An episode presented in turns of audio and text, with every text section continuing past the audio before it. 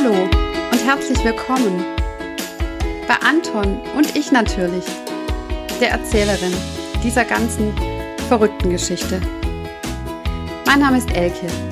Ich bin 43 Jahre alt und mir, mir ist im letzten Jahr was ganz Unglaubliches passiert. Ich bin an Brustkrebs erkrankt, triple negativ, so ein Mist.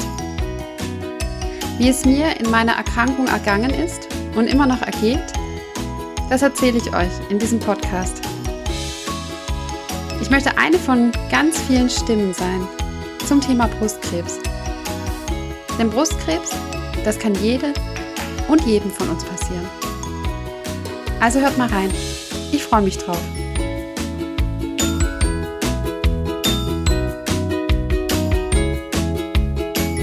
Hallo liebe Zuhörerinnen und Zuhörer von Anton und ich. Ich habe mich trotz dem schönen Wetter nach innen verzogen ähm, und ich hoffe, ihr genießt die Sonne umso mehr draußen. Heute habe ich ein Thema mitgebracht, das ich persönlich ganz arg spannend finde. Es geht um Ablation, also die vollständige Entfernung der Brust ohne einen Wiederaufbau. Und da ich da gar nicht so mitreden kann, weil ich ja ein Silikonbrüstchen bin, habe ich mir kompetente und sehr sympathische Unterstützung geholt. Bei mir ist heute Grit Konrad.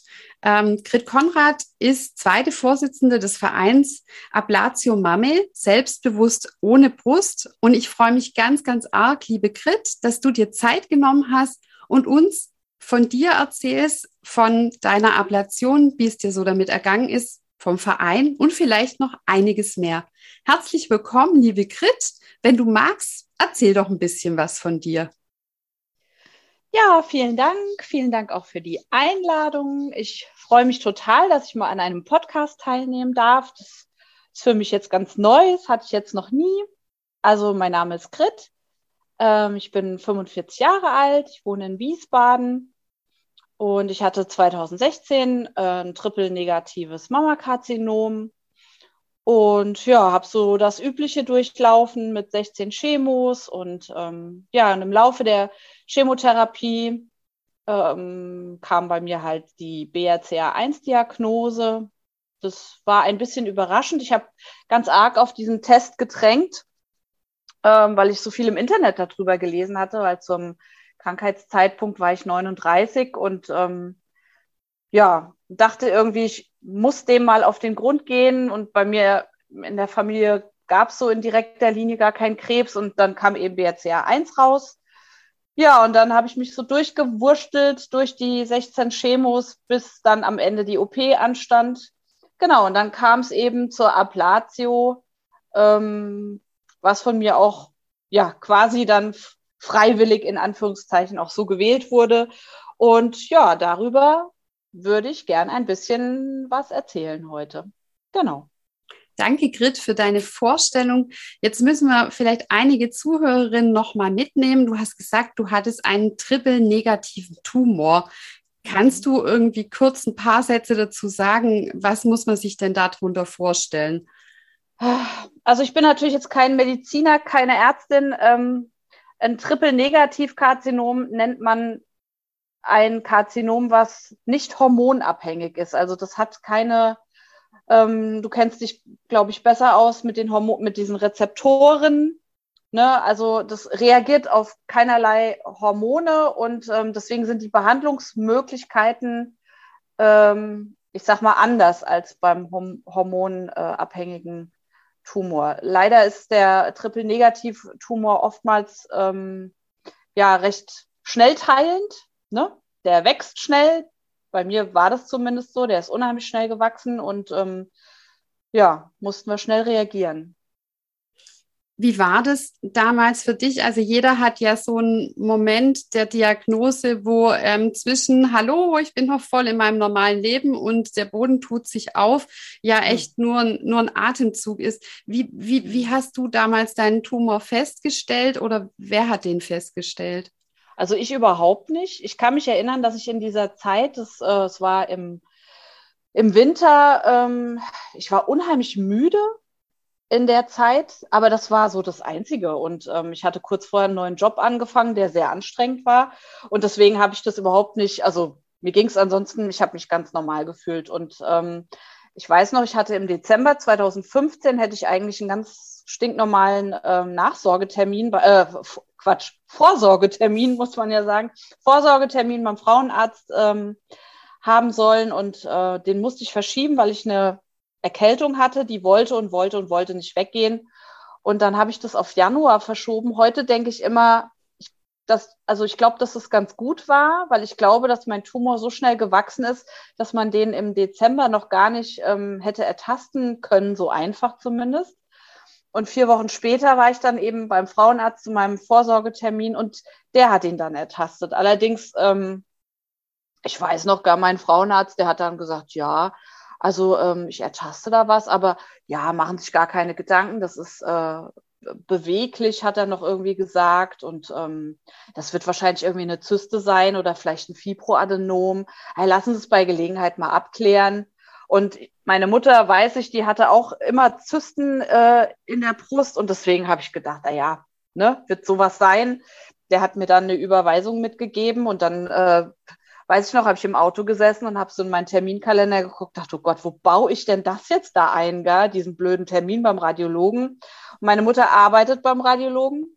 Und dann wusste ich auch, ach, die ist heute in der Praxis, weil meine Mutter arbeitet nicht mehr jeden Tag dort. Und dann, ja, habe ich meine Mutter angerufen, so, hier bist du zufällig in der Praxis? Meine Mutter sagt, ja.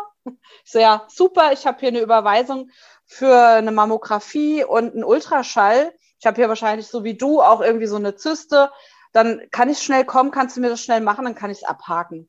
Und meine Mutter so, ja, ja, klar, kommst vorbei. Ja, und dann bin ich in die Praxis gefahren. Meine Mutter hat mir die Mammographie gemacht und sie hat ja auch die Bilder entwickelt. Und dann hat sie äh, die Bilder an dieses Leuchtding an die Wand gesteckt und wir standen so beide davor. Also ich bin auch Arzthelferin, ich habe früher auch beim Radiologen gearbeitet und äh, uns war beiden klar, okay, das ist definitiv keine Zyste und es ist kein Fibroadenom mehr. Und dann ich meine Mutter so von der Seite angeguckt, so ähm, dieses große weiße Ding da in meiner linken Brust, Mama, das ist aber doch keine Zyste. Zysten sehen doch ganz anders aus. Die sind doch auf dem Röntgenbild immer grau. Und meine Mutter hat kein Wort mehr gesagt und hat mich einfach stehen lassen. die, ich glaube, die stand so unter Schock. Die ist dann aus dem Raum raus und ähm, mir wurde dann auch schon ganz komisch. Ja, und dann kam der Chef von meiner Mutter, den ich ja auch schon, schon immer kenne irgendwie, ne? Und der hat dann auch da drauf geguckt und hat dann mit der Lupe immer wieder so, hm, ja, wir machen jetzt erstmal einen Ultraschall. Und da, da war mir eigentlich schon klar, okay, es ist irgendwie schräg, gell? Aber hey, ich war 39, gell? Und nichts war mir ferner als Brustkrebs. Nichts, ja. Und ich dachte immer nur, nee, es kann ja eigentlich nicht sein, ne? Und er hat dann irgendwie dann nur so, ja, warum bist du nicht früher gekommen? Ich so, hä? das Ding wurde heute Morgen vom Frauenarzt ertastet. Ich äh, habe das gar nicht gemerkt, ja. Naja, und dann hat er gesagt, okay, ich kann da jetzt gar nichts zu sagen, da muss eine Stanze gemacht werden. Und es war ein Freitag und die Stanze hatte ich dann dienstags, den Termin hat er mir gemacht und ja, dann nahm alles seinen Lauf. Also im Krankenhaus, die Ärztin, die die Stanze gemacht hat, die hat auch nochmal einen Ultraschall gemacht und die hat auch, hat direkt gesagt, also mit ganz viel Glück ist es vielleicht eine Vorstufe, aber da müssen wir jetzt die äh, stand sie halt das Ergebnis abwarten. Und vier Tage später saß ich dann wieder bei ihr und äh, ja, da hat sie dann gesagt, ja, es ist leider ist es tatsächlich Brustkrebs. Tja, und dann ging es los das ist wirklich immer krass. Also es beschreiben ja ganz viele dieses Rausfallen aus diesem, ja. ich habe mein Leben unter Kontrolle oder auch bei mir, Brustkrebs in der Familie ist überhaupt kein Thema. Ach, das ist bestimmt nur ein Fibroadenom. Aber mhm. bei dir ja auch krass, wenn dann die eigene Mutter eigentlich schon sieht, ups, meine Tochter hat Brustkrebs. Ja. Wow. Das war auch echt schlimm. Mhm. Das war echt schlimm. Für uns beide war das schlimm. Meine Mutter ist auch am Anfang zu allen möglichen Arztterminen immer mitgerannt. Irgendwie hatte ich den äh, Eindruck, dass sie sich da ähm, ein Stück weit, ähm, weiß ich nicht, mitverantwortlich fühlt oder so. Ne? Auch bei der BRCA-Diagnose ne? war sie auch dabei und äh, sie hat sich ja dann auch testen lassen und sie hat es nicht. Ne? Also ich habe es von meinem Vater. Du hattest ja erzählt, 16 Chemos und irgendwann ja. im Verlauf der, der Chemos hast du dich belesen und dafür eingesetzt, ich hätte gerne eine Gen oder eine Testung der Gene, die dafür verantwortlich sind. Da gibt es ja eine ganze Reihe. BRCA sind so die bekannteren. Mhm. Es gibt aber auch ganz viele noch nicht so erforschte. Ja. Ähm, das war also mitten während der Chemotherapie, als du ja. dich testen lassen hast. Ja, das war im Prinzip hatte ich das Ergebnis äh, vor, also direkt nach den ersten vier Runden EC und äh, genau Epirubicin und Cyclophosphamid kam bei mir zuerst. Ähm, und dazwischen, also bevor es mit, mit dem Paclitaxol ähm, weiterging, da kam dann das Ergebnis vom BRCA, was gut war, weil dann äh, konnten sie noch das ähm, Carboplatin dazugeben. Mhm. Alle, alle drei Wochen. Das ist für Genträger nicht so ganz unrelevant, ja. Ja, das stimmt. Das Carboplatin, dem sagt man nach, dass es einfach bei diesen ähm, Patientinnen, die oder auch Patienten, die einen Gendefekt, diesen BRCA-Gendefekt haben, dass dann einfach die Rückfallrate niedriger ist und auch wirklich, dass der, der Tumor einfach viel besser drauf anspricht. Das heißt, das Ergebnis des ähm, Gentests kommt bei dir an, du siehst BRCA, dann ist mhm. es ja so, so war es bei mir auch, dann muss man seine Eltern oder nimmt man seine Eltern mit, die beide bangen. Ich weiß, meiner Mutter ging es ganz ähnlich, die hat sich wahnsinnig Vorwürfe gemacht und war eigentlich fest davon überzeugt, dass sie die Überträgerin ist. Bei mir war es aber auch so, dass mein Vater der Überträger ist und davor wohl auch immer wahrscheinlich Männerüberträger waren, genau. weil bei denen ja das Risiko dann für Prostata Prostatakrebs leicht erhöht ist, aber bei denen kein Brustkrebsrisiko ist und das tritt da auch nicht so auf im Vergleich zu, wenn wir jetzt Frauen in der Familie hätten mit dem Gen, ist ja ein sehr, sehr hoher Wahrscheinlichkeitsgrad, dann wirklich auch an Brust- oder Eierstockkrebs zu erkranken. Genau. Ich finde es genau. ganz toll, dass du das auch durchbekommen hast, weil ich weiß, mhm. dass diese Testung erst seit Juni 2020 auch von den Kassen eher ähm, auch durchgeführt wird, wenn eben in der Familie niemand sonst ist, der Brust- oder Eierstockkrebs hat. War das schwierig, das durchzukriegen?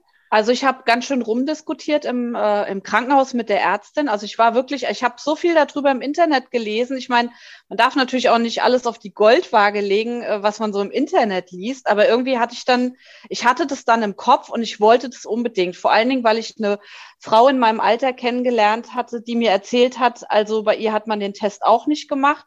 Und äh, sie hat dieses ganze Chemo-Gedöns mitgemacht und war ein halbes Jahr später erneut erkrankt. Und das war äh, ne, so mitten in der Chemo, mir ging's nicht besonders gut, ja. Und ich habe einfach nur gedacht, ey, ich kann diesen Horror nicht nochmal durchmachen, ne? Ich kann das ich will das nicht nochmal haben, ich will das wissen und will dann alles dafür tun, dass das nicht nochmal passiert, ja. Und dann war ich da wirklich sehr, sehr, sehr rabiat im Krankenhaus, habe mit der Ärztin herumdiskutiert. Und dann habe ich gesagt, ich habe eine Cousine, die hatte auch Brustkrebs. Und die hat eine Tochter, die hatte auch Brustkrebs. Und das stimmt auch. Mhm. Also tatsächlich ist die, äh, das wissen wir natürlich heute, dass das eine mit dem anderen gar nichts zu tun hat, aber es ist die, ähm, also meine Mutter hat eine Schwester und diese Schwester hat auch Töchter. Die wohnen aber alle in den USA. Und diese eine Tochter meiner Tante quasi, die hatte mit 45 Brustkrebs und der ihre Tochter wiederum, als die 39 war, die ist ein Jahr älter als ich, die hatte ein Jahr vor mir auch Brustkrebs. Also das ist natürlich, das sind Verwandtschaftsgrade, die sind weit weg, ne, die zählen eigentlich nicht, aber ich habe dann einfach behauptet, Weiß ich jetzt aber nicht, aber ich habe es einfach behauptet, dass die auch alle triple-negativ Brustkrebs hatte, mhm. hatten. Mhm. Ich sag, sowohl meine Cousine wie meine Großcousine hat beide Brustkrebs und die hatten auch beide triple-negativ. und dann hat die Ärzte, wirklich? Und ich sage, ja, doch.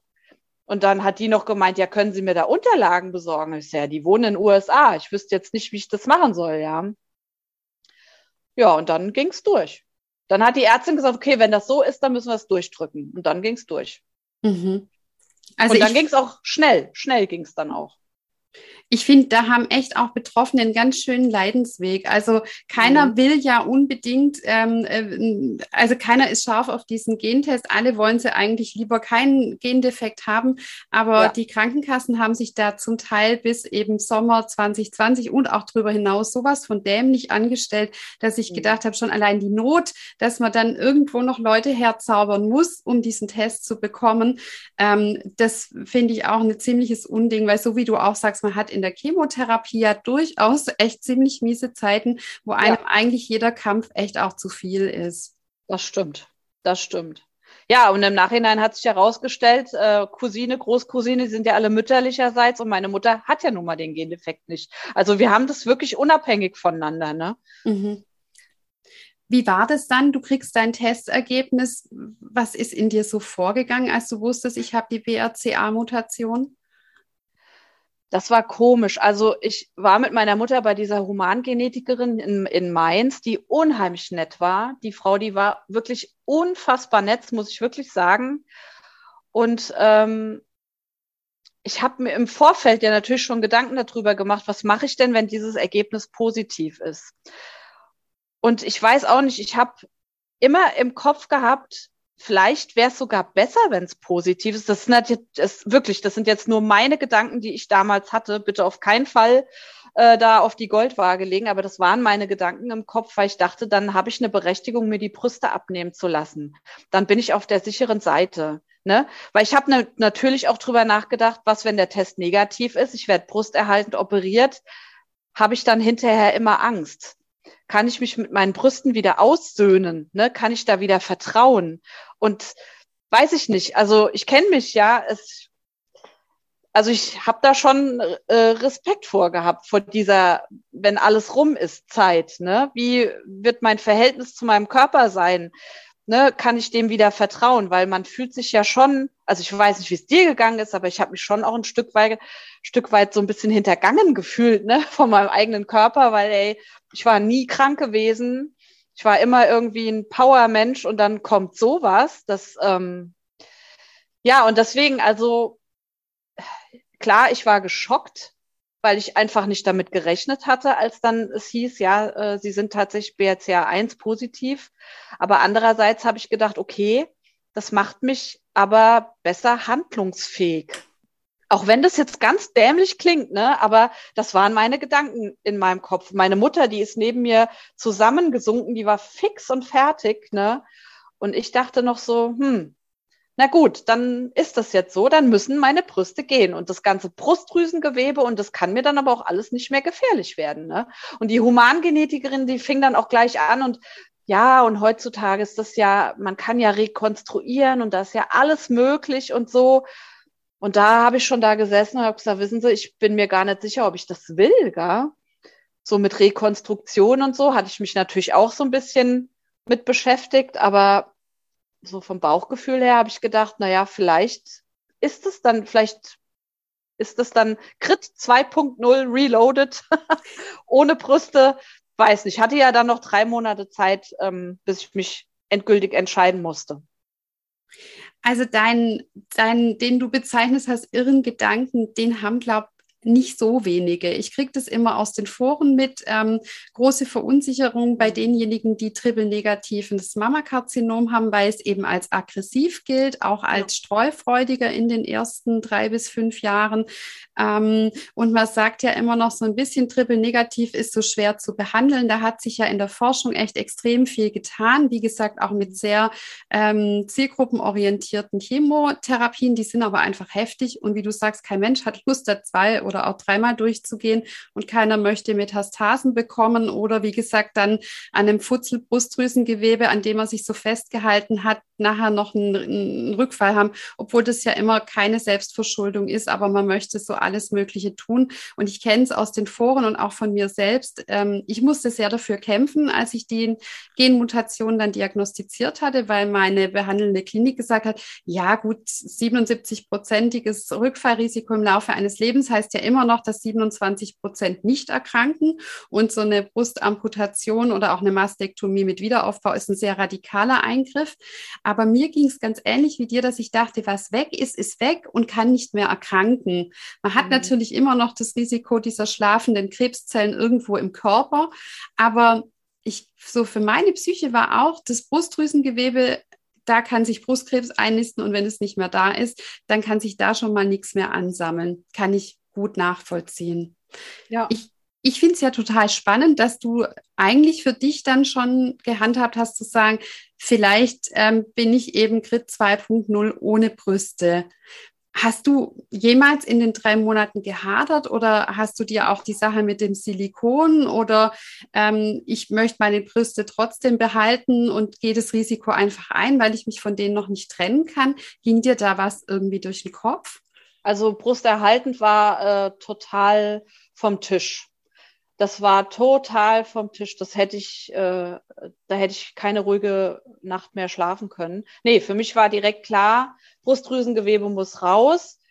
Ist jetzt die Frage, was mache ich jetzt? Rekonstruktion, ja oder nein? Also so ein bisschen äh, mein Problem in Anführungszeichen war halt, dass um mich rum alle meine Freunde, Freundinnen, meine Mutter, ähm, ne, jeder hatte dazu eine Meinung aber eigentlich auch nur deswegen, glaube ich, weil die meisten Menschen überhaupt nicht unterscheiden können, der Unterschied zwischen einer rekonstruierten Brust und ich lasse mir die Brüste ein bisschen machen, ne? Mhm. wie jedes TV-Sternchen, jedes zweite, sag ich mal, ähm, sagt irgendwie, ja, ich habe mir die Brüste machen lassen ne? und hat sich da ein bisschen, was weiß ich, äh, Lipofilling hier und Straffung da und ein bisschen Silikon vielleicht auch und größer machen und so.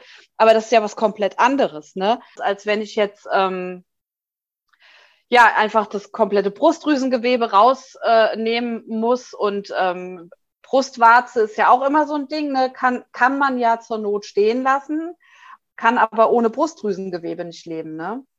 Deswegen ist immer so ein paar Prozent mehr Risiko, wenn man die Brustwarze stehen lässt. Manche machen es trotzdem, ich kann es auch total verstehen. Aber ähm, ja, ich habe äh, da schwer gehadert, eben weil da jeder, also Freundinnen, ne, die haben dann so Sachen gesagt wie, was ist doch super, gar, da kriegst du neue Titten auf äh, Krankenkassenkosten. Ist doch toll. und ich dachte nur so, ja, ist toll. Nee, ist eigentlich nicht toll. Also ich weiß nicht, ich glaube, das ist gar nicht toll, ne? Weil man hat ja da drin kein bis wenig Gefühl.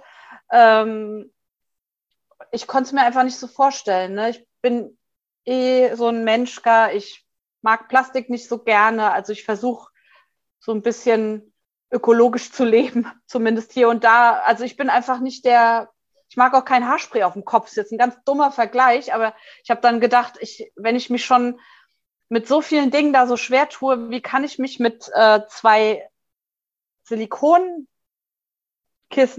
unter der Haut auf diesem Kriegsgebiet, wie kann ich mich denn damit anfreunden, ja? Ich meine, ich kenne viele Frauen, die sind super happy mit ihrem Aufbau. Ich kenne aber auch viele Frauen, die sind es nicht. Ja, also ich habe dann mit ganz vielen Frauen gesprochen in allen möglichen Foren, habe nachgefragt und ähm, habe da so unterschiedliche Antworten bekommen. Und ich dachte dann immer nur, okay, was ist denn, wie könnte denn mein Weg aussehen? Wie könnte, wie könnte das denn sein? Ne? Und dann ähm, irgendwann bin ich auf diese ganzen Brustkrebs-Tattoo-Seiten gekommen. Gibt es ja auch wahnsinnig viel. Und ich habe eh sehr viel bunte Haut ähm, und dann dachte ich, vielleicht ist das meine Art der Rekonstruktion, ne? dass ich einfach, ich lasse mir die Brüste abnehmen, bin dann halt einfach, wie ich dann bin und lasse mir die Narben schön übertätowieren. Und das, diese Idee, die konnte dann reifen. Ich hatte drei Monate Zeit, drüber nachzudenken. Und dann äh, habe ich das halt so gemacht. Gab es denn auch Befürworter deiner Entscheidung, die dir da den Rücken gestärkt haben? Also so richtig 100% Befürworter, dass Leute gesagt haben, äh, also dass Leute klar gesagt haben, ja, mach das. Die gab es so nicht. Es gab so ein bisschen Befürworter durch die Blume. Also bei mir in der ähm, onkologischen Tagesklinik, da war eine Fachkrankenschwester, eine onkologische Fachkrankenschwester. Ich weiß nicht, ob die sich nicht so offen äußern dürfen und so. Die hat immer nur gesagt, Frau Konrad, bleiben Sie auf Ihrem Weg. Ich kann Ihnen nur sagen, ich habe echt schon viel gesehen und bleiben Sie auf Ihrem Weg. Und da dachte ich immer nur so, okay, was will sie mir damit sagen, ja? Ähm, ja, aber richtige Befürworter hatte ich nicht. Mein Mann, der hat immer gesagt, du musst es entscheiden, egal wie der Weg ist, ich gehe mit, ja. Ja. Aber das, das war's. Also ich hab, bin eher auf Unverständnis gestoßen. Mhm. Überall eigentlich. Viel Gegenwind, vor allen Dingen auch von der operierenden Ärztin. Die äh, konnte das gar nicht fassen.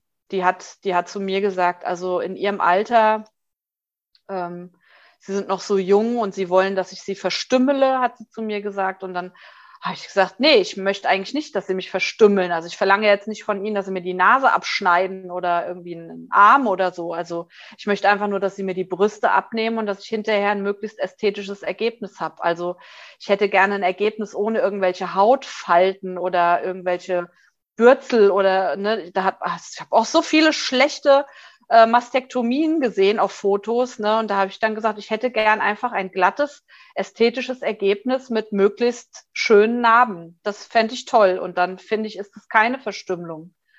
Die hat zu mir gesagt, ja, aber Sie sind, äh, Sie sind noch so jung, Sie sind noch so jung. Und dann habe ich gesagt, ja, und wissen Sie was? Eben deswegen, ne? Eben weil ich noch so jung bin. Ich würde gern einfach mein Leben wieder weiterleben. Ich würde gerne heilen und dann möchte ich gern wieder, ich möchte gern wieder arbeiten gehen, ich will wieder Sport machen, ich möchte mich mit Freunden treffen, ich will wieder tanzen gehen, ich will wieder in Urlaub fahren. Ich habe keinen Bock, mich für den Rest meines Lebens ständig um meine Brüste kümmern zu müssen und immer in Angst zu leben, ist da jetzt ein ist da jetzt irgendwie eine, eine Kapselfibrose? Muss ich das austauschen lassen? Äh, Wundheilungsstörung, keine Ahnung. Ich habe keinen Bock auf sowas, auf alle Komplikationen, die da kommen könnten. Natürlich nicht müssen, aber könnten, das, ich will das alles nicht. Ich möchte einfach, dass sie mich möglichst schön operieren und dass ich dann einfach Ruhe habe und dass ich dann nicht mehr drüber nachdenken muss. Das hätte ich gern.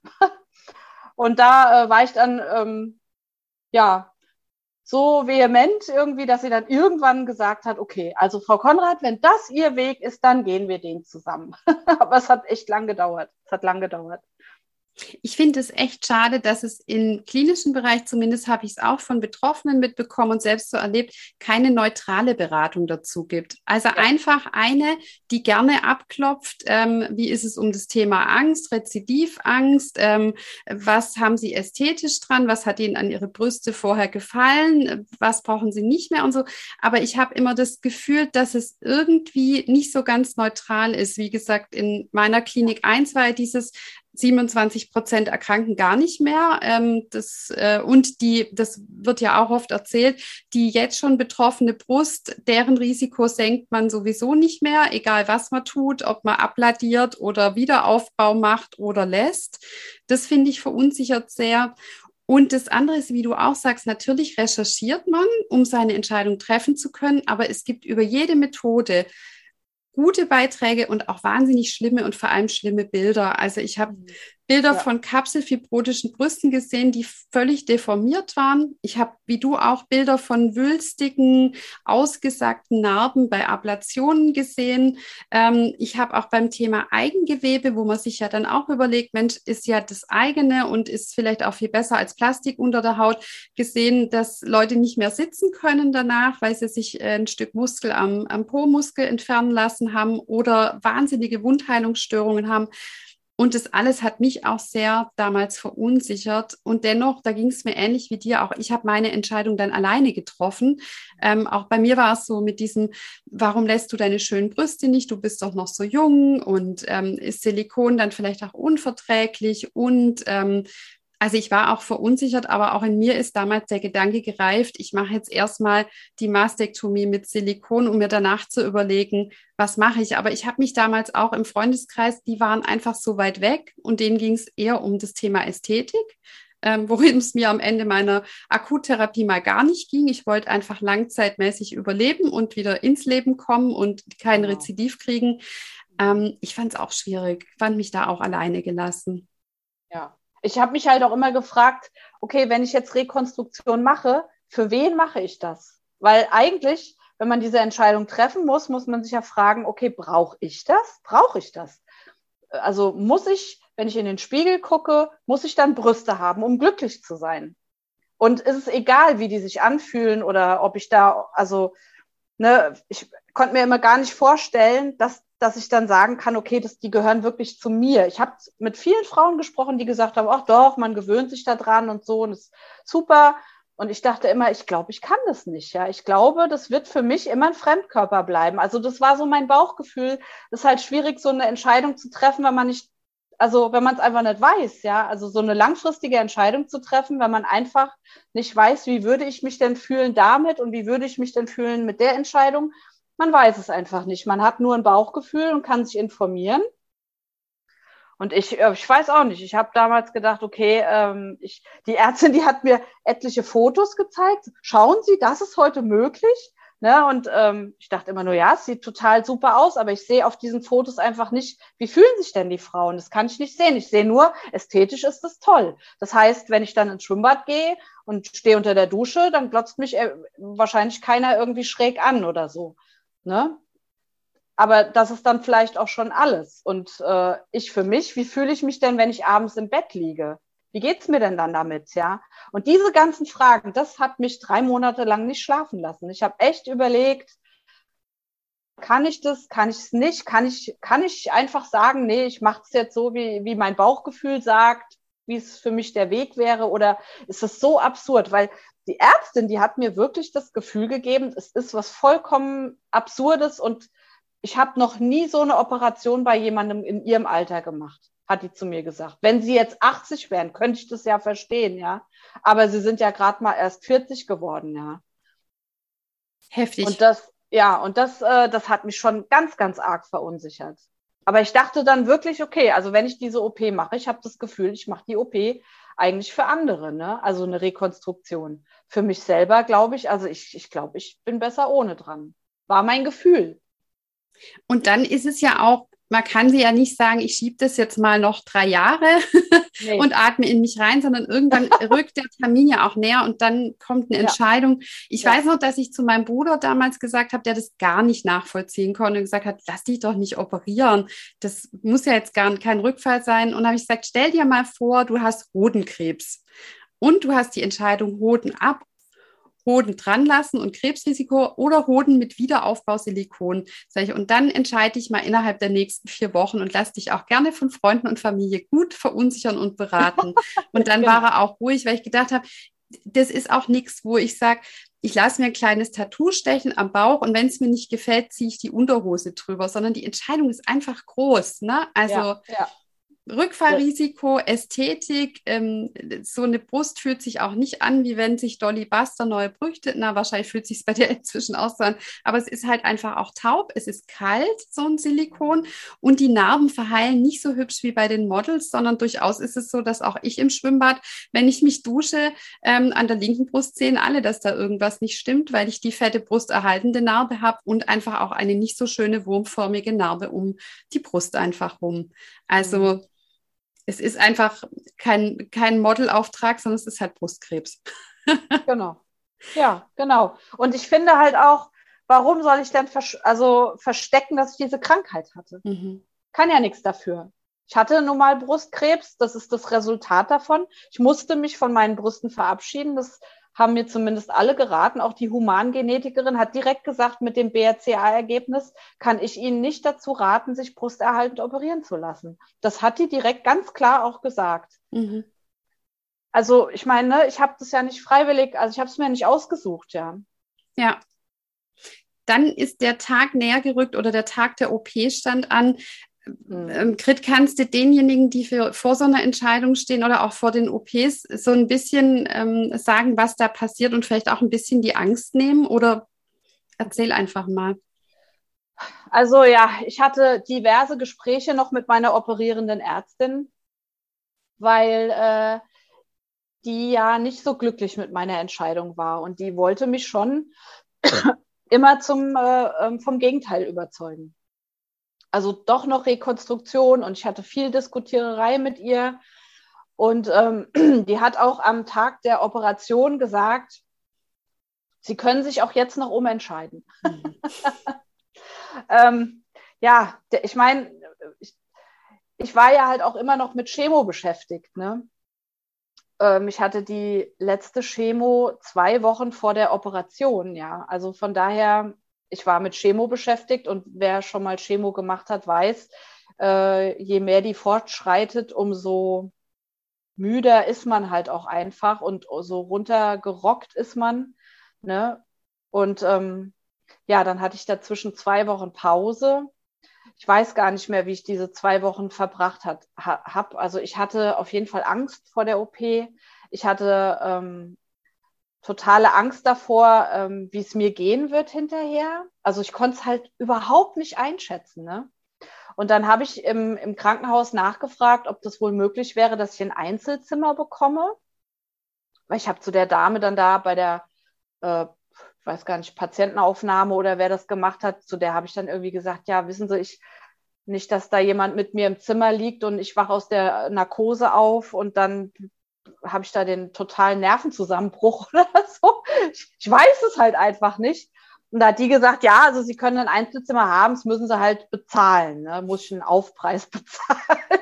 Und dann dachte ich, okay, ich war ja dieses Jahr äh, nicht im Urlaub und gar nichts, dann lege ich das Geld halt drauf und dann gönne ich mir dieses Einzelzimmer. Ja, ich habe mich von meinen Brüsten verabschiedet. Ich habe am Abend vor der OP nochmal alle meine BHs angezogen, habe überlegt, was schmeiße ich weg, was äh, kann ich vielleicht einer Freundin anbieten, von der ich wusste, die hat die gleichen, gleiche Körbchengröße wie ich. Ich hatte mir halt kurz vorher zwei wirklich sehr teure BHs erst, also kurz vor der Diagnose. Von meinem Weihnachtsgeld hatte ich mir zwei sehr teure BHs gekauft. Ich hatte sie nicht einmal angegangen. Also ja, dann an dem, äh, an dem Abend vor der OP hatte ich nochmal alle BHs an und dann, ja, bin ich morgens ins Krankenhaus gelaufen. Das ist bei mir hier um die Ecke und dann äh, wurde ich angezeichnet und dann ging's los. Also Angst nehmen, finde ich, weiß ich nicht, ja. Ich glaube, die kann man wahrscheinlich nicht nehmen. Jeder hat wahrscheinlich Angst vor so einer Operation. Ja, das ist äh, schwierig, ja. Ich glaube, das gehört auch zum Prozess dazu. Ich ja. finde es sehr wichtig, wie du sagst, das Verabschieden. Ja. Also ich habe das gar nicht so gemacht, weil ich gedacht habe, na ja, Danach ist ja alles wie zuvor, nur eben mit Silikon und war sehr ähm, überrascht. Ich habe mir auch noch schicke BHs gekauft mit Bügel, dass ich eben nach der OP keine BHs mit Bügel mehr tragen kann, aber auch nie wieder möchte. Also das Trauma habe ich mhm. überwunden, habe mir trotzdem die zwei schicken noch aufgehoben als Relikt.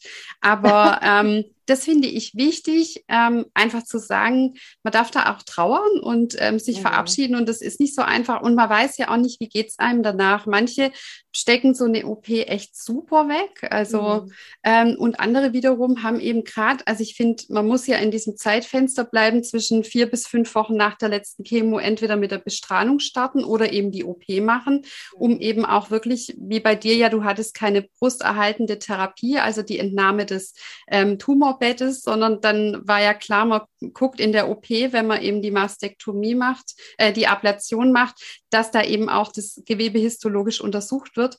Und ich fand auch, also bei mir waren es vier Wochen nach der OP, äh, nach der letzten Chemo, ich war auch körperlich runter. Ich habe es auch gemerkt im Wundheilungsprozess, dass der mhm. Körper eben eigentlich noch nicht auf dem Stand ist, dass er eine Brust-OP möchte. Ja, das, äh, ja, genau. Das war bei mir genauso. Aber ich, äh, ich war dann ganz erstaunt nach der, o nach der OP. Ich bin in meinem Zimmer aufgewacht und ähm, ich hatte eigentlich wenig Schmerzen. Das war nicht schlimm. Also wirklich nicht schlimm. Es hat sich angefühlt, wie als hätte ich irgendwie zwei ordentliche Schrammen, sag ich mal. Also es war wie so ein Wundbrand, sag ich mal so ein bisschen. Ne? Aber es war, also ich habe kaum Schmerzmittel gebraucht. Ich habe hier und da mal eine Ibo genommen. Also die haben mir dreimal am Tag Ibuprofen hingelegt.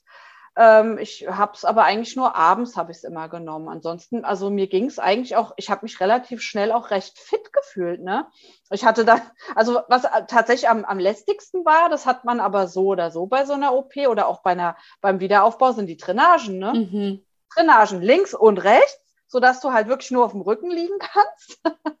also das wäre immer so, ist immer so mein wichtigster Tipp, wenn, wenn Frauen fragen, was nehme ich denn mit fürs Krankenhaus, würde ich, wo ich immer sage, nimm dir eine Hose mit zwei Taschen mit links und rechts, ne? Dass man die Drainagenbeutel äh, da einstecken kann, dass man halt rumlaufen kann und hat die Arme frei. Kann ich auch wärmstens empfehlen. Bei uns war es so nett, ah, haben wir diese Herzchenkissen in der Klinik bekommen von den sehr fleißigen Damen, die da für die Krebspatientinnen nähen. Die sind wirklich super, auch zum leichten Druck auf die, ähm, äh, auf die Brust ausüben, dass das eben nicht so anschwillt und auch so Wassereinlagerungen nicht sind und es schützt auch. Und ich bin entweder inside mit dem Bademantel oder ich hatte bei meiner zweiten Brust-OP, bei mir ist ja erst eine Brust und dann die andere gemacht worden, hatte ich einen kleinen Rucksack dabei und in den habe ich für auswärts meine Drainage gepackt, wenn ich einfach mal das Klinikgelände verlassen wollte, ohne sofort überführt zu werden als, ah ja, guck mal, die hat eine Drainage in Bademantel hängen. Ähm, aber das und auf dem Rücken liegen, das dauert echt eine Zeit und ich schlafe sehr ungern auf dem Rücken. Das ja. fand ich nicht so dolle. Ja, das, das ging mir ähnlich, ja. Ach, ich, ich war da aber eigentlich, also ich war wirklich, ich war relativ schnell fit. Ich konnte auch, äh, ich bin wirklich alsbald schon aufgestanden und bin da rumgelaufen und ich hatte wirklich ein schönes Einzelzimmer mit, äh, mit einem Balkon und es war ja auch Sommer. Da habe ich viel auf dem Balkon rumgesessen mit meinen Drainagen. aber äh, ich, es es ging mir eigentlich ziemlich gut. Also ich war selber verwundert. Aber ich hatte ja auch noch den Verband um, ne? Und irgendwann kam dann die Schwester und hat gesagt, so, wir müssen jetzt den Verband mal wechseln. Vor dem Moment hatte ich ja so ein bisschen Schiss. Und dann habe hab ich zu der Schwester gesagt, okay, passen Sie auf, wir machen das jetzt so, Sie machen mir jetzt den Verband ab und dann machen Sie ein Foto von den Narben. Und äh, dann machen Sie den neuen Verband um und ich gucke mir ähm, die Narben, die OP, das Ergebnis äh, gucke ich mir dann auf dem, äh, auf, auf dem Handy an.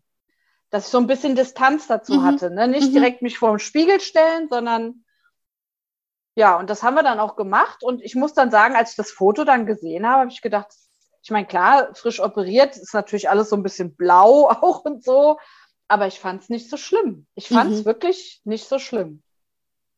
Ich meine, da sind die, die Nähte wahrscheinlich auch einfach noch rot. Das verblasst ja, ja mit der Zeit auch. Ne? Ja. Das ist auch bei der, bei der Brust-OP mit einem Silikonaufbau so, dass die Nähte einfach erstmal aussehen wie Nähte, schwarzer Faden, zickzack, bisschen piratenmäßig, aber auch das verwächst sich ja und leicht dann auch aus, dass es einfach immer mehr aussieht wie die normale Haut.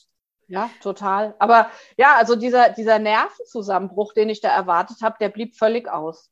Also es war wirklich nicht so schlimm. Ich bin nach sieben Tagen hat die Drainage nichts mehr gefördert, konnte gezogen werden.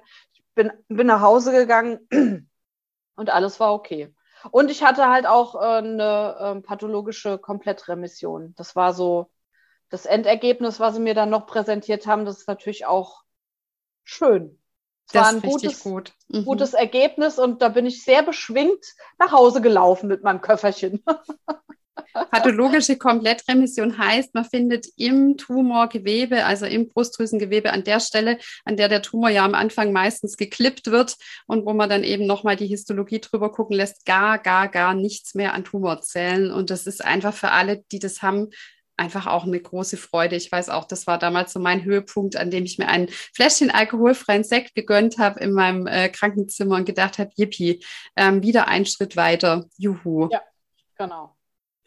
Und ja. wie ging es dann weiter? Also du hast dich ja dann irgendwann tätowieren lassen. Wie ist es daheim dann mit der Wundheilung gewesen? Ab wann ähm, konntest du sagen, okay, jetzt tut es vielleicht auch nicht mehr weh?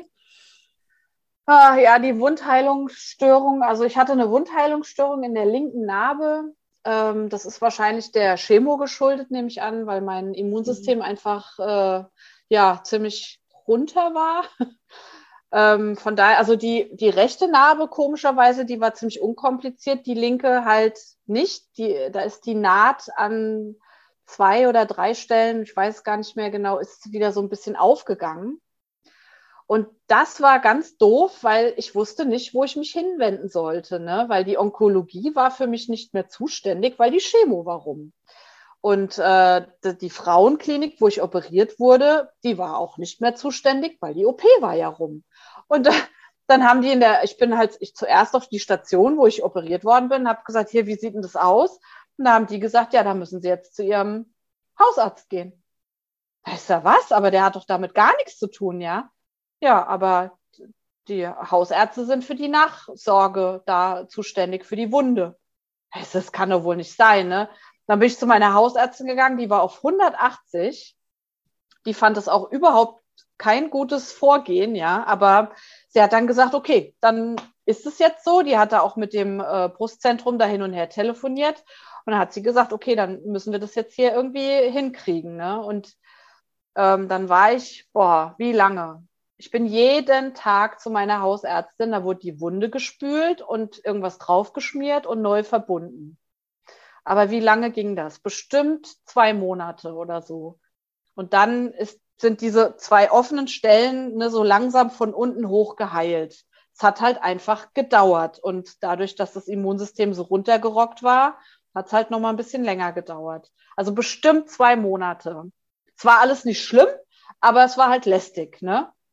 Und, und das November, ist, ja. ja. das ist auch ganz typisch. Ähm, bei mir war es tatsächlich auch an der linken Brust, die so nah an der Chemo operiert wurde, dass ich eine Wundheilungsstörung hatte.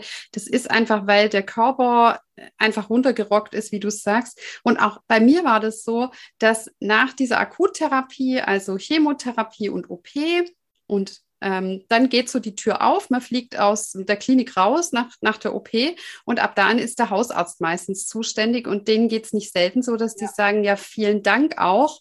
Ähm, jetzt darf ich hier die Brust versorgen und die Wundheilungsstörung begleiten. Da lohnt sich es wie immer einen guten Hausarzt zu haben, aber das geht ganz vielen so, die ja dann auch so ins Schwanken kommen und sagen, jetzt war ich so engmaschig in der Klinik und habe mir immer gewünscht, dass es weniger wird und jetzt fühle ich mich plötzlich total alleingelassen ja, und auch verunsichert. Genau. Ja, total. Genau so hat's mir, ging es mir auch. Ich habe auch gedacht, es kann doch nicht sein. Ne? Da rennt man von einem Termin zum nächsten und Chemo und dies und das und ist so in so einer Blase und dann wird man da einfach so rausgekickt. Mhm. ja, das, das war echt, das war wirklich doof.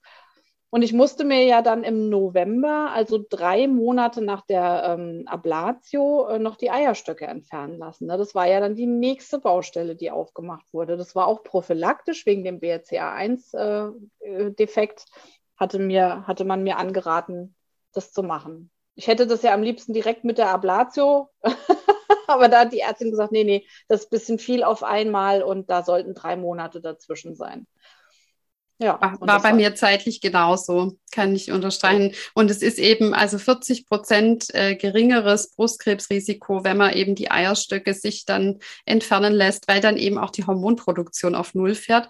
Auch das finde ich gar nicht so einfach, ähm, dass man dann, du ja damals mit 39, ich mit 41, A, durch die Chemo ja eh schon Null Hormon hat und der Zyklus und alles völlig auf Null ist und dann mit einem Arschtritt in die Wechseljahre geworfen wird. Ähm, ja ja, das gehört da eben auch noch mit dazu, ne? Und äh, da muss man auch fertig werden. Ja. Und ich finde, ob, also obwohl die ähm, Eierstock-OP jetzt wirklich sehr harmlos war, also vom mhm. Gefühl, also ne, das ist ja keine große Operation irgendwie, ne? Das, ich war da, glaube ich, drei Tage im Krankenhaus. Das war wirklich, äh, also es hat, ich hatte auch keine großen Schmerzen oder irgendwas. Das war wirklich im Vergleich, jetzt war das gar nicht schlimm. Und trotzdem finde ich, hat es die viel größeren Auswirkungen auf so mich, auf mein Leben. Also mehr als, als jetzt die Brüste, die fehlen. Ne? Finde ich schon. Also, das ist natürlich auch bei jedem total unterschiedlich. Es gibt auch Frauen, die leiden ganz schrecklich unter dem Verlust der Hormone. Und dann gibt es Frauen, die äh, merken kaum was. Und bei mir ist so ein Zwischending. Also, ich finde es jetzt nicht wahnsinnig schrecklich, aber es sind schon so schon so Veränderungen einfach da, ne? So Scheidentrockenheit, also generell, ne, trockene Schleimhäute, die Haut verändert sich. Ähm, ja, man kriegt immer gesagt, ne, Osteoporose-Gefahr und da müssen sie aufpassen und so. Und irgendein Arzt hat mal zu mir gesagt, na ja, also ne, Sie wissen ja schon, wenn Sie keine Eierstöcke mehr haben, dann sind Sie ungefähr immer 20 Jahre älter, als Sie eigentlich sind. Also zumindest denkt Ihr Körper das. Also sind Sie eigentlich keine 40, Sie sind eigentlich schon 60. Vielen Dank auch. Da ne? habe ich ja auch gedacht, so, oh, super, danke fürs Gespräch. Ja, klar, aber auch da kommt nach hinten, so wie nach einer Krebserkrankung und nach einer Brustamputation, Mastektomie mit oder ohne Wiederaufbau raus und ist, kann nicht mehr so sagen, ich gehe jetzt wieder vollständig zurück in mein altes Leben. Ne? Haare wachsen nach, aber das Thema Scheidentrockenheit und Sexualität ist ein Thema, das einen einfach begleitet, wo man denkt, da wollte ich vielleicht auch gerne erst mit 60 hin. Das ja. Thema trockene Haut, also ich bin ständig am Schmieren meines Körpers. Ja. Ich komme mir manchmal schon vor, wie wenn wenn ich irgendwie in einer Olivenölpresse arbeite und ähm, ja, auch so das Thema wirklich auch noch müde und abgeschlagen mhm. sein und nicht ja. so leistungsfähig. Ja. Also meine Psychoonkologin hat mir Hoffnung gemacht und gemeint, Frau Kückmann, es gibt ganz viele Frauen, die nach dieser Delle politisch nochmal voll durchstarten. Ähm, ja, mal gucken, wann die Zeit bei mir dann kommt, wenn ich das Gefühl habe, yippie, yay, Schweinepacke. Ich liebe es, ohne Hormone durchs Leben zu gehen. ähm, wir werden sehen. Ja, Grit, und dann hast du ja irgendwann dir dieses, ich sehe dich ja wunderschöne Tattoo setzen lassen. Das machen ja einige. Ähm, wann hast du das gemacht? Wie viel Abstand hattest du zwischen der Ablation und dem Tattoo? Und macht es, geht man da einfach ins heimische Tattoo-Studio zu John irgendwie, der auch irgendwelche Totenköpfe und Frauennamen auf Arme tätowiert? Oder gibt es da was zu beachten? Hm, also ja, ich, auch da bin ich jetzt kein Spezialist, auch wenn ich äh, schon ganz oft bei, nicht bei John, sondern bei meinem Tätowierer äh, gesessen habe. Aber ähm, ja, also ich muss sagen, dass dieses, diese, diese Aussicht auf dieses Tattoo das war für mich der Trostspender schlechthin. Das war etwas, damit habe ich mich ganz viel beschäftigt. Das hat mir wirklich Trost gespendet. Ähm, das hat mich aufgemuntert, das hat mich aufgeheitert ohne Ende, weil ich immer dachte, ja, das ist so das Ziel, ne? Das Tattoo ist das Ziel. Wenn ich, wenn das Tattoo fertig ist, dann kann ich damit abschließen. Das war so in meinem Kopf drin. Und ich habe mir ganz viele Gedanken gemacht, was mache ich da hin und habe Motive gewälzt. Es gibt ja einschlägige Zeitschriften, ne, mit, ähm, also ne, Tätowiermagazine gibt es ja ohne Ende und habe mir ach, auch Brustkrebs-Tattoos gibt es ja auch ohne Ende im Internet, ne? Und da habe ich mich ganz viel mit beschäftigt. Es war auch eine super Ablenkung. Ähm, ja, und habe natürlich auch mit meinem Haus- und Hof-Tätowierer darüber gesprochen. Also ich habe halt das Glück, mein Tätowierer ist ein, auch ein guter Freund von mir und ähm, wir haben da lange Monate, ach, über ein Jahr haben wir darüber rumdiskutiert, ähm, was, äh, was, was für ein Tattoo, wie groß es sein soll, soll es auf die Narben, soll es auf beide Narben, soll es über die Narben. Also das war ganz viel Thema und ähm, ja, mein Tätowierer hat mich halt gefragt, ja, was stellst du dir denn vor? und ich habe dann gesagt, äh, ich hätte gern eine Eibe. wegen, der, wegen dem Zytostatika, ne? Das Paclitaxel, mhm. das ist ja das Eibengift, ne? die Fachkrankenschwester damals, die hat immer zu mir gesagt, stellen Sie sich einfach vor, es ist äh, von einem Baum. Sie kriegen jetzt ein Mittel, es kommt vom Baum. Das fühlt sich doch viel besser an, als wenn Sie denken, ich kriege die große Chemiekeule. Und deswegen die Eibe. Also die Eibe ist mein Freund, von daher habe ich dann zu meinem Tätowierer gesagt, ich hätte gerne eine Eibe. Und dann hat der gesagt, ja, weißt aber schon, so eine Eibe, ne, ist ein großer Baum. Also soll ich dann unterhalb des Bauchnabels anfangen zu tätowieren? die Eibe auf deinen gesamten äh, Vorderkörper. Äh, nein, nein, nein, das möchte ich natürlich nicht. Also ja, wie stellst du dir das dann vor? Gell? Haben wir ewig darum diskutiert. Und dann haben wir gesagt, okay, dann ist es keine ganze Eibe, dann sind es Eibenzweige. Mhm. Und dann hat der Boris, also so heißt mein Tätowierer, der heißt nicht John, er heißt Boris, er hat dann Eibenzweige, hat er mir dann gemalt. Ne? Ist ja so ein bisschen so ein Tannenbaum eigentlich. Also der hat ja so Nadeln, ne? Und dann mit diesen roten Früchten da dran, mit den giftigen, also die Kerne davon sind ja sehr giftig, ne? Und dann hat er diese Zweige gemalt und dann, ja, aber das äh, fetzt ja jetzt nicht, kann der jetzt nicht ja einfach nur irgendwelche Zweige da auf die Narben, das geht ja nicht. Dann ich gesagt, ja gut, dann wo wächst die Eibe? Ei im Wald. Was passt zum Wald? Ei die Tiere. Okay, was kennen wir für Waldtiere, die wir gerne mögen? mein Tätowierer natürlich, ein Wolf. Ich so, ach, so ein Wolf, ich weiß jetzt nicht, habe jetzt noch nie einen im Wald gesehen. Wieso? Das passt doch super. Also so ging unsere Disku Diskutiererei hin und her und letzten Endes ist es ein Hirsch geworden, ein, ähm, ein Hase und ein Fuchs und die Eibenzweige. Und da hat er dann, ähm, ja, die Tätowierer das dann so machen. Die haben ja dann so, so Folien, da zeichnen die dann drauf ab, wie groß die Fläche ist. Und da hat er im Prinzip dann das Motiv rein äh, gemalt und dann haben wir es immer wieder angehalten und immer wieder geguckt. Und mein Tätowierer hat halt auch gesagt, okay, ähm, mit den Narben, also weil ich natürlich auch immer gefragt habe, wann können wir denn loslegen, wann können wir denn loslegen, wann können wir denn endlich loslegen? Und ähm, mein Tätowierer dann gesagt hat, okay, pass auf, ich habe einen Arzt an der Hand, dem ich vertraue, bitte gehe zu dem und lass die Narben mal angucken und der soll das mal einschätzen. Und das haben wir dann gemacht. Ich bin dann zu diesem Arzt gegangen der auch sehr nett war und der super begeistert war. Der hat gesagt, ja, das ist eine gute Idee von Ihnen. Ihre, äh, wie hat er gesagt, das ist auch ein Schmuck für die Zellen, zumindest äh, ne, für ihren Kopf einfach. Also sie schmücken ihr Krieg, Kriegsgebiet, hat der immer gesagt. Na, ich das ist eigentlich eine schöne Metapher irgendwie. Ich schmücke dieses Kriegsgebiet, um mich damit auszusöhnen. Und der hat dann die Narben beguckt und der hat dann, äh, der hat es dann so gemacht, der hat dann gesagt, zeigen Sie mir mal alte Narben, dass ich einfach mal sehe, wie verheilen denn bei Ihnen Narben, ne? Und dann habe ich ihm so eine alte, meine alte Blinddarmnarbe gezeigt und so, und dann hat er das alles begutachtet und hat er gesagt, ah ja, ich würde jetzt mal sagen, warten Sie mal noch mal drei, vier Monate, dann kommen Sie vielleicht noch mal, dann gucken wir noch mal. Und äh, das haben wir dann auch gemacht und dann hat er mir das okay gegeben. Und das war Lass mich nachdenken. Also die OP war im August 2016 und wir haben angefangen zu tätowieren das Jahr drauf im November. Also ungefähr ja ein Jahr, drei Monate. Mhm. Und das hat sich dann aber hingezogen. Ne? Also das, bis das Tattoo fertig war, das ging bis in den Sommer rein, bis in den Sommer 2018 dann. Du hattest dann immer wieder Sitzungen und dann genau, wurde weiter waren, tätowiert. Genau, es waren fünf Sitzungen, ähm, fünf Sitzungen mit ganz vielen Pausen und ähm, der Boris war da auch wirklich sehr vorsichtig mit mir und sehr behutsam. Ähm, ich weiß auch nicht warum, aber ich war an dieser Stelle unfassbar empfindlich, obwohl größtenteils der Stelle taub ist mhm. und ich mhm. eigentlich gar nichts gemerkt habe, aber es war im Kopf. Es war einfach in meinem Kopf. Ne? Es ist ein Kriegsgebiet, es ist, da war viel Schlimmes und jetzt hackt er da mit Nadeln drauf rum, oh Gott, oh Gott. Und ähm, ach, natürlich hatte ich dann auch so, so Ideen, wie ist das überhaupt eine gute Idee und die Tattoo-Farben und am Ende passiert da irgendwas und ah, und die Lymphknoten werden ja dann auch bunt und äh, und ist das wirklich, äh, keine Ahnung. Also, aber letzten Endes, ja, wir haben es durchgezogen und ähm, am Schluss habe ich heulend vorm Spiegel gestanden.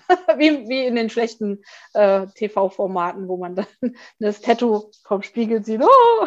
so, so war es bei mir auch.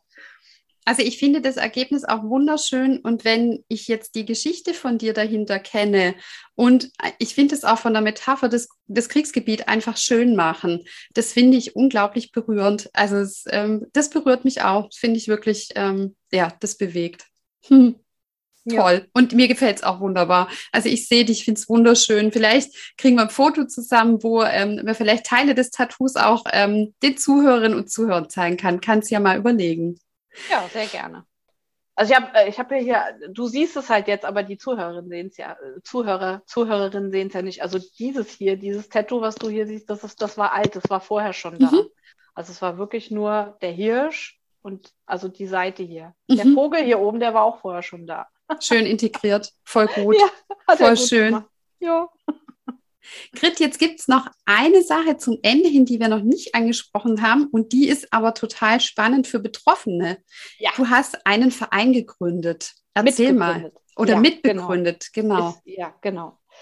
Ja, also ich kam mir damals sehr, sehr, sehr alleine vor in dieser ganzen Entscheidung Ne? Und äh, hatte mir so sehr gewünscht, äh, mich mal mit anderen Frauen auszutauschen, die auch vor dieser Entscheidung standen und die sich ähm, für die, für die ja, Ablatio ohne Rekonstruktion entschieden haben. Und es war wahnsinnig schwer, im Internet andere Frauen zu finden. Ich habe eine Frau, erstmal hatte ich nur eine, dann war es noch eine zweite, die hat allerdings sehr weit weg gewohnt. Und mit der einen, die nicht ganz so weit weg gewohnt, habe ich mich dann auch mal getroffen.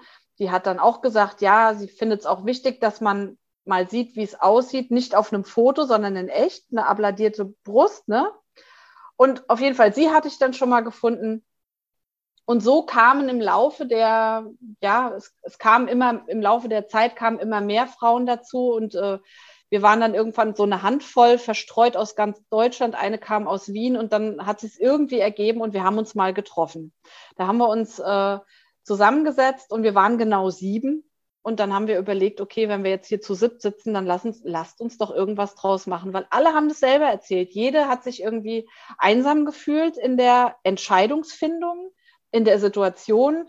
Manche hatten Glück mit den Ärzten, die meisten leider nicht.